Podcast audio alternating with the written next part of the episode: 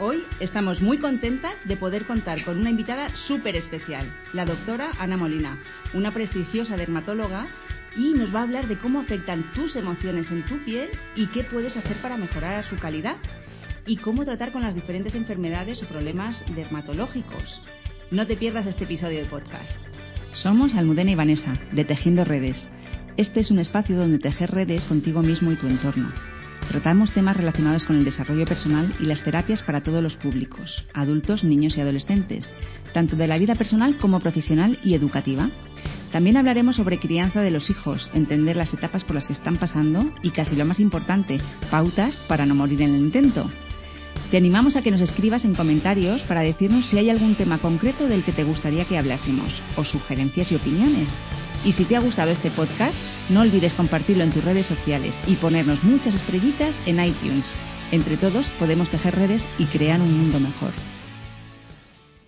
Ana, muchísimas gracias por acompañarnos hoy y por la oportunidad de poder escucharte, que siempre es un placer. Bueno, el placer es mío, no puedo estar más contenta y es, un honor tan grande que me hayáis invitado a estar con vosotros esta tarde en este podcast que además me encanta, soy fan vuestra totalmente, así que muchas gracias a vosotras. Muchas gracias. Bueno, por presentaros eh, a los oyentes, quien no conozca a Ana, porque es muy conocida. bueno, bueno, eso era menos. quien no conozca a la doctora Molina, voy a hacer una breve introducción y para explicaros quién es. Eh, bueno, ella es una bellísima persona. ¿Quién es? Está fuera de lugar. ¿Qué es lo que hace en la vida? Ah, ¡Qué bonito eso! Ella es dermatóloga, especialista en oncología cutánea, psicodermatología, dermatología estética y tricología. ¿Cuántas cosas? Total nada. Eso. Y trabaja en la Fundación Jiménez eh, Díaz, en Madrid, y en la Clínica Dermatológica Internacional. Además, eh, bueno, se dedica a viajar por toda España dando conferencias, en ponencias nacionales médicas. Eh, tiene mucho prestigio entre sus compañeros de profesión. bueno, bueno, me voy a retirar ya hoy. Calla, que no termino de presentarte. Luego también eh, ha aparecido numerosas veces en medios de comunicación, en, cuando hay que hablar de la piel en muchos programas de televisión, ha aparecido ella. Y eh, bueno, es una Instagramer porque ah. tiene un montón de seguidores en Instagram y la podéis encontrar en, o sea, la podéis encontrar como dr.anamolina. Muchas gracias, Almudena. Dios mío, si supieran tu currículum, vamos, si supieran quién me está entrevistando. Bueno, como ya sabéis, los últimos episodios que hemos publicado en Tejiendo Redes han tratado sobre la etapa tan difícil y al mismo tiempo tan maravillosa que es la adolescencia. De hecho, había dicho en el último episodio que este siguiente íbamos a hablar de la escucha activa y vamos a dar más herramientas de escucha activa. Pero claro, nos ha surgido la oportunidad de hablar con Ana y hemos dicho esto, no podemos desperdiciarlo. Así que hemos decidido aprovechar la ocasión y aquí estamos. Qué honor, qué honor. Y Ana, si te parece, mira, como es verdad que nuestros oyentes, muchos tienen hijos adolescentes, eh, quería proponerte una cosa así para abrir boca primero. Ah, muy bien, muy bien, me parece muy bien. Venga, eh, ¿Podrías dar alguna recomendación para ese acné juvenil de nuestros hijos ah, adolescentes? Qué buena idea, qué buena idea, Almudena, porque además los, eh, es un problema que vemos muchísimo en consulta y además es una de las cosas que más nos frustra a veces a los dermatólogos. Y es que muchos, eh, muchos padres eh, pues le tienen un poco de miedo a los tratamientos dermatológicos que puede haber para el acné, retrasan mucho el tratamiento y muchas veces eh, esos, pues ese acné, que a lo mejor tiene un fácil tratamiento, termina dejando cicatrices innecesarias que podíamos haber evitado. Con lo cual el mensaje desde los dermatólogos siempre es que acné hoy en día no hay por qué tener de verdad, por favor, si vuestros hijos adolescentes tienen acné, traerlos al dermatólogo. Tenemos soluciones espectaculares para todos los públicos, todos aquellos que eh, quieran un tratamiento a lo mejor más leve o que no les importe tratar eh, con, vamos, tenemos incluso el famoso Roacutan, que ahora ya obviamente no existe como tal como Roacutan, es, eh, se llama isotretinoína, que es el principio activo, que es un tratamiento incluso definitivo, es decir, incluso el acné más grave que hay de estos que son, tú los has visto, súper severos, con nódulos, con quistes, con fístulas, que dejan cicatrices impresionantes. Si se trata de forma precoz o adecuada, cuando hay que tratarlo, eh, podemos dejar la piel perfecta, sin ninguna cicatriz y sin efectos secundarios. O sea que, por favor, que no le tengan miedo a acné, que hay muchos tratamientos y, que vengan al dermatólogo. Si quieres hablamos de tratamiento por tratamiento, pero yo creo que no, ¿no? Yo creo que el mensaje es... Yo creo que alguna, alguna recomendación para una, un, acné leve, me imagino, para poder tratar en casa y que... Sí, básicamente en acné tenemos cuatro tratamientos. Si una enfermedad tiene pocos tratamientos eh, es porque la, la, mayoría van bien. Entonces, los acnés leves los solemos tratar con alguna crema. Hoy en día ya se tiende a usar cremas que sean tres en uno, es decir, que tengan un poquito de antiinflamatorio, un poquito de antibiótico y algún, algún retinoide, todo junto en un mismo producto. De forma que todo lo que, en vez de tener a estos adolescentes, que muchos son hombres y además no les apetece, bueno, ni a mujeres, vamos, a esas edades no te apetece estar poniéndote una crema por la mañana, otra por la noche, pues en un solo producto tenemos todo lo necesario para tratar ese acné. Y es muy cómodo.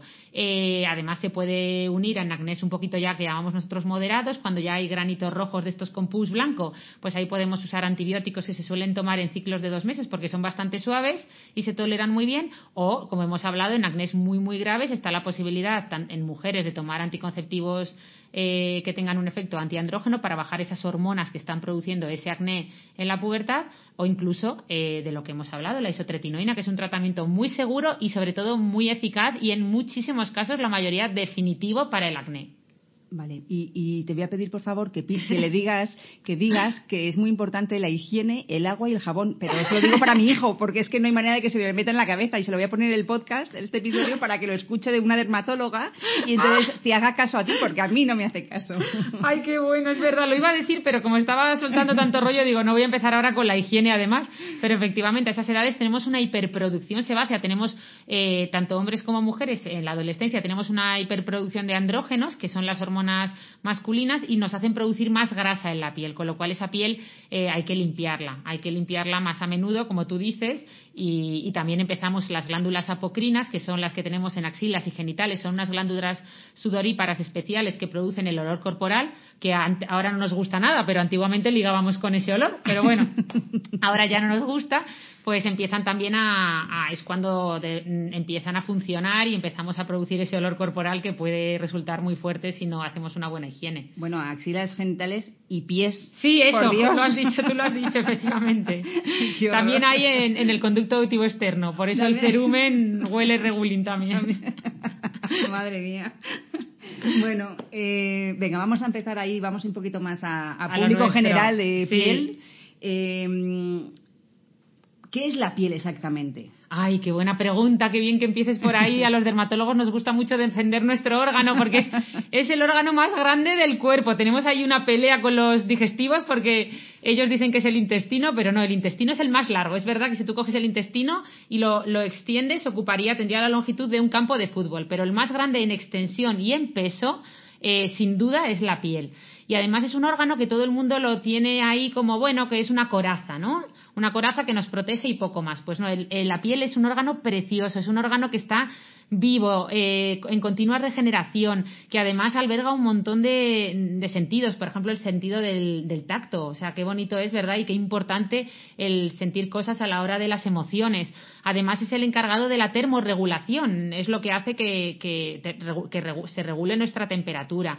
Además, es efectivamente eh, nos protege de muchísimas cosas, de muchísimas infecciones, eh, de, vamos, no deja que nada, por ejemplo, por eso eh, cuando nos duchamos no nos hinchamos como un pez globo con el agua o como una esponja, ¿no? Porque nos protege, es una barrera súper importante. Pero eso, quería dejar claro que es mucho más que una barrera, ¿vale? Eh, tiene, o sea, es un órgano súper interesante y además se conoce, yo creo que es el órgano que mejor se conoce porque es tan accesible eh, que podemos tomar biopsias, verlo al microscopio, tomar muestras. Yo creo que no hay órgano en el cuerpo que se conozca tan bien como la piel. Qué bueno. Sí, al final la piel que envuelve el cuerpo eh, constituye una frontera, un punto de contacto con el mundo exterior y que funciona a la vez también como un receptor y emisor, ¿no? Con ese mm. tacto que has dicho tú, con ese sentido del tacto que es tan, tan, tan importante, las caricias, el, sentir, eh, las cosquillas, que a mí me encantan. Sí, es verdad, es verdad. bueno. ahora hay un, eh, están proliferando los centros estos de, ¿cómo es? Cosquillearte, cosquillas. Ah, que en vez de darte un masaje te dan, te hacen, cosquillas, muy suave y al final sales de ahí súper relajado. Claro, ¿Mm? si es que claro, es verdad que la piel es un, órgano vivo y enorme. Bueno, todos sabemos que las emociones influyen en la piel. Bueno, mm, porque, por ejemplo, eh, cuando nos ruborizamos, nos, nos, nos da vergüenza algo, mm, se nos sonrojan las mejillas. Eh, y bueno, por ejemplo, yo tuve un caso en consulta de una persona adulta, un hombre adulto que, que tenía una, mm, no sé cómo lo llamáis exactamente, ahora me lo corriges, una hipersudoración en las manos y entonces a él eh, le creaba un verdadero problema laboral, porque claro, cuando se ponía nervioso o se activaba esa, ese estrés, esa angustia o, pues él empezaba a sudar en las manos hasta el punto de que, claro, no podía dar la mano a nadie, no podía presentarse dando la mano a, a, compañeros o en reuniones y le suponía realmente un problema a nivel laboral. Claro, nosotros, o sea, yo en consulta lo traté desde la parte de la gestión emocional, la autorregulación, eh, de ese nivel de angustia, de estrés, pero también había ido al dermatólogo. ¿Tú cómo tratas esa, e, e, ese caso? ¿Y qué proceso sigue el cuerpo para desencadenar todo esto? Bueno, has puesto un ejemplo maravilloso, porque además, eh, efectivamente, bueno, lo primero decir que muchísimas enfermedades en la piel eh, tienen, ahora después lo veremos, eh, pero tienen, vamos, están íntimamente relacionadas con, con, las emociones y con todo el ámbito psicológico, mm, y de hecho por eso estamos aquí. Pero efectivamente, nosotros a los pacientes que tienen hipersudoración patológica, es decir, hiperhidrosis focal primaria, tenemos bastantes, como lo que tú dices, suelen ser pues o bien un perfil de, paciente ejecutivo o ejecutiva que tiene reuniones y no pueden ni, ni reunirse porque automáticamente tienen un cerco en la camisa eh, de sudor o no pueden ponerse ropa mm, que no sean, vamos, que sea, o sea, normalmente tiene que ser ropa blanca porque si no enseguida se nota y luego, efectivamente, gente que también, vamos, he tenido pacientes en la consulta que le caían auténticas gotas, o sea, chorreando en la consulta desde sus manos hasta la mesa. Entonces, estos pacientes los tratamos con muchos tratamientos, pero uno de los más efectivos es la toxina botulínica, que tanto la gente le tiene muchísimo miedo al famoso Botox. Ya sabéis que Botox no es más que la marca comercial, es como los Danone, ¿no? Que muchos le llamamos Danone a los yogures, eh, pues la toxina botulínica, eh, que casi es mejor llamarle Botox porque toxina suena fatal, es una herramienta mm, de tratamiento súper eficaz que usamos en migrañas, usamos para hipersudoración, usamos eh, para espasticidades musculares, vamos, la usan prácticamente todas las especialidades con muy buenos resultados. En concreto en hiperhidrosis va fenomenal. Y fíjate si están relacionadas la mente y el cuerpo, que a estos pacientes empezamos a tratarlos con toxina, empiezan a mejorar de una forma espectacular y muchos de ellos, otros siguen viniendo, pero algunos dejan de venir porque una vez que su mente hace el clic de que cuando se ponen nerviosos o tienen algo importante van, ya no sudan, pues curiosamente, a pesar de ya no tratarles, dejan de sudar. Es decir, hay que ver lo importante que es, claro, tu mente se anticipa y como eh, y dice, uy, cuando me pongo nervioso sudo más. Pues llega el momento de, de, que te pones nervioso y efectivamente sudas. Si tu mente ya ha hecho eh, ya sabes lo que te quiero. Una reprogramación. Eso, eso, eso. Menos mal que ha salido en mi ayuda. sí, eso, eso también lo utilizamos eh, cuando se, hace desde la parte no dermatológica, que se hace desde la parte más eh, psíquica, más emocional y, mental. nosotros, yo, por ejemplo, utilizo técnicas de programación neurolingüística que lo que hace es desprogramar una ruta neuronal para programar, aprender una ruta nueva, ¿no? Y que nuestro cerebro aprenda a, a responder de otra manera. Es un poco una reprogramación neuronal. Qué bonito, ¿ves? No sabías, menos mal que me has, menos mal que me has echado un cable ahí.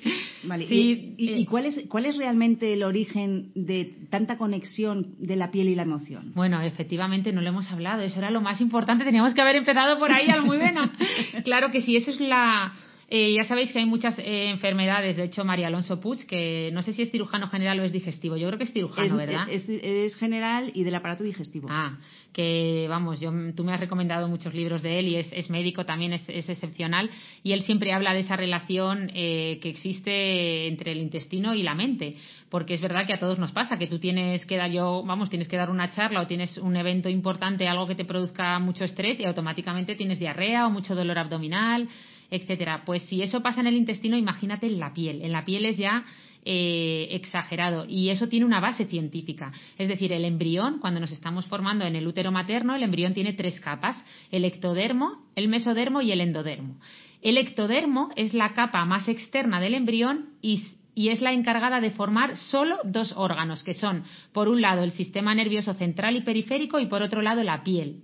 Es decir, eh, eh, esos dos órganos que vienen de la misma capa van a estar conectados de por vida y no hay un órgano en el que las eh, emociones, el estrés, todo el ámbito psicológico influya más que en la piel.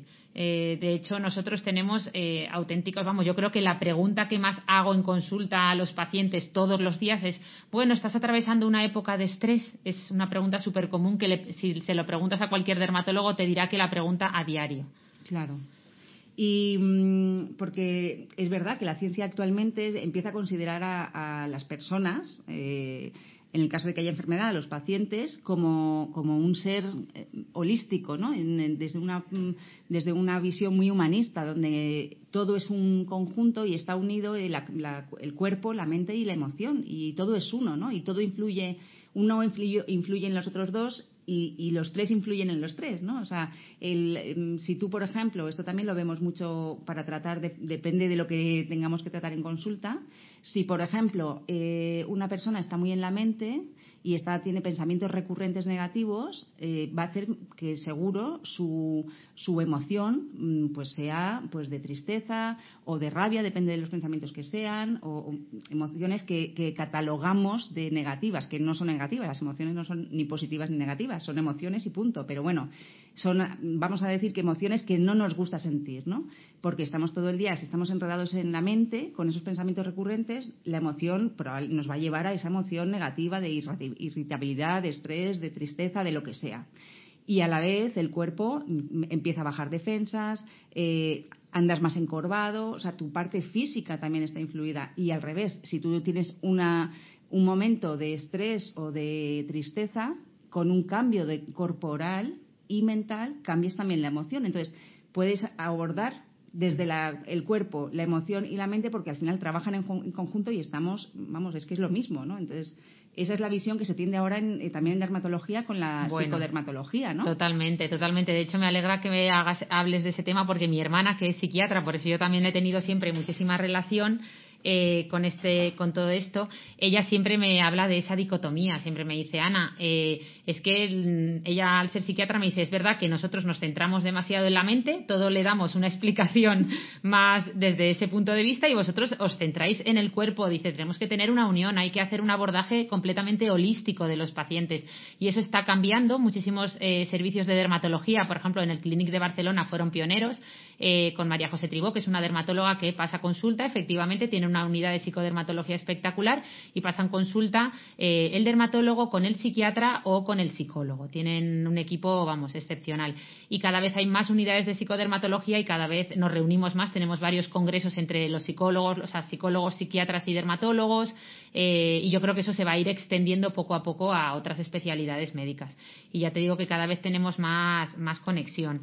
Mm, sí, pues, bueno, eh, mm, por ejemplo, en los eh, tratamientos oncológicos, en muchos centros ya se hace, tienes un nutricionista, tienes el psicólogo, o sea, no es el oncólogo del cáncer que tú tengas, si es de páncreas, de hígado, lo que sea, sino tienes todo, todo un equipo a tu disposición eh, que, tratan de manera holística, desde lo que comes, mm, cómo estás emocionalmente, eh, qué hábitos de, vida tienes eh, y todo lo que pueda influir en el resto de, eso.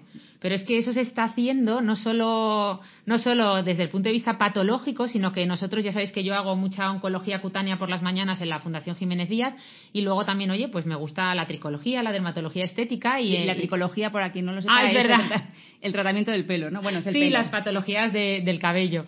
Eh, eh, alopecias, caídas del cabello, etcétera. Pero hago mucha dermatología estética también en Clínica Dermatológica Internacional y allí tenemos un algoritmo, o sea, cada vez que viene una paciente y se sienta porque te dice, oye, que vengo porque quiero, o sea, estoy perfecta, pero quiero estar mejor, quiero embellecer, ¿no? Que no, no todo el mundo consulta porque. Eh, porque quiera, porque tenga una patología. Y entonces nosotros tenemos un algoritmo que es el que le ponemos delante a todas estas y estos pacientes, en el que figuran eh, los tratamientos que hay para embellecer organizados por un poquito la causa, es decir, si lo que quieres es mejorar tu calidad de la piel, quitar manchas, quitar venitas o quitar eh, pues eso, si tienes un poro muy abierto, pues tenemos unos tratamientos como láser, etcétera. Si lo que quieres es pues mejorar las arrugas, puedes hacer un poquito de toxina, o si lo que quieres es mejorar volúmenes porque tienes una ojera muy marcada o has perdido pómulo, bueno, todo esto suena muy, muy frívolo, pero estamos hablando desde una perspectiva eh, muy racional. ¿eh? Allí tenemos un lema, lo de hay que ponerle, lo hablábamos, ¿verdad? Lo de que hay que intentar ponerle em, vida a las arrugas más que quitarle arrugas a la vida. O sea que intentamos ser eh, muy conservadores, pero es cierto que en el centro del algoritmo, y además con esto insistimos hasta la saciedad con todos los pacientes, eh, antes de hacer cualquier tratamiento, el centro del algoritmo, que el algoritmo es una ruleta redonda, siempre está eh, los hábitos de vida, es decir, una buena alimentación, eh, una, un buen, una buena gestión emocional y la práctica de ejercicio.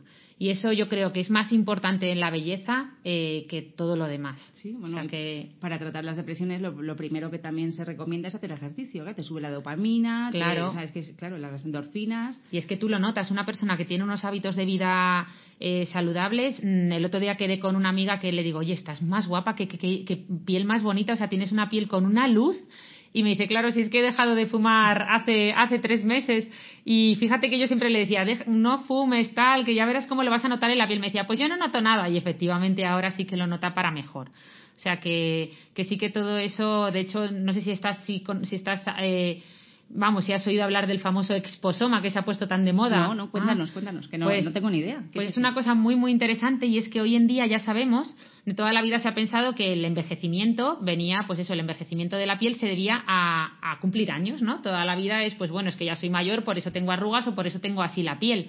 Y hoy en día ya sabemos que hasta el 80% del envejecimiento de nuestra piel no se debe a nuestros cumpleaños, se debe a factores externos que se llaman exposoma y que son, pues es un término para un poco hablar de, los factores que pueden agreder a nuestra piel, principalmente el sol. Vamos, ese gana por goleada, pero eh, ahí están también la contaminación, unos hábitos de vida poco saludables y siempre está ahí el estrés. Es decir, una, el estrés está demostrado que, termina empeorando nuestra calidad de la piel.